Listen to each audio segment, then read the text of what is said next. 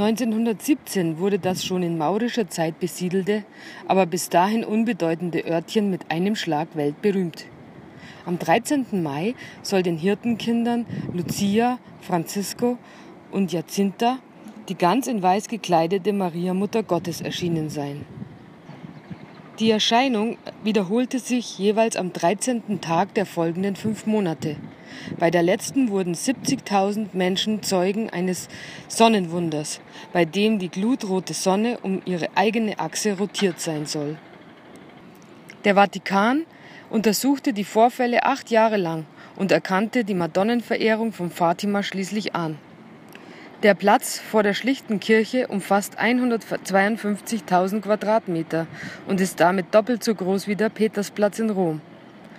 In seiner Mitte erhebt sich die Erscheinungskapelle, an der Stelle, wo die Mutter Gottes den Kindern erstmals erschienen sein soll.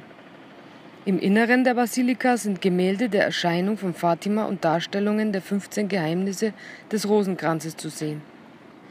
Im, Im Chor ruhen die seit 1952 und im Jahr 2000 selig gesprochenen Hirtenkinder. Ihr früher Tod war Teil der Prophezeiungen ihrer Schwester. Sie trat 1928 in ein Kloster ein und wurde nach ihrem Tod 2005 an der Seite ihrer Geschwister bestattet.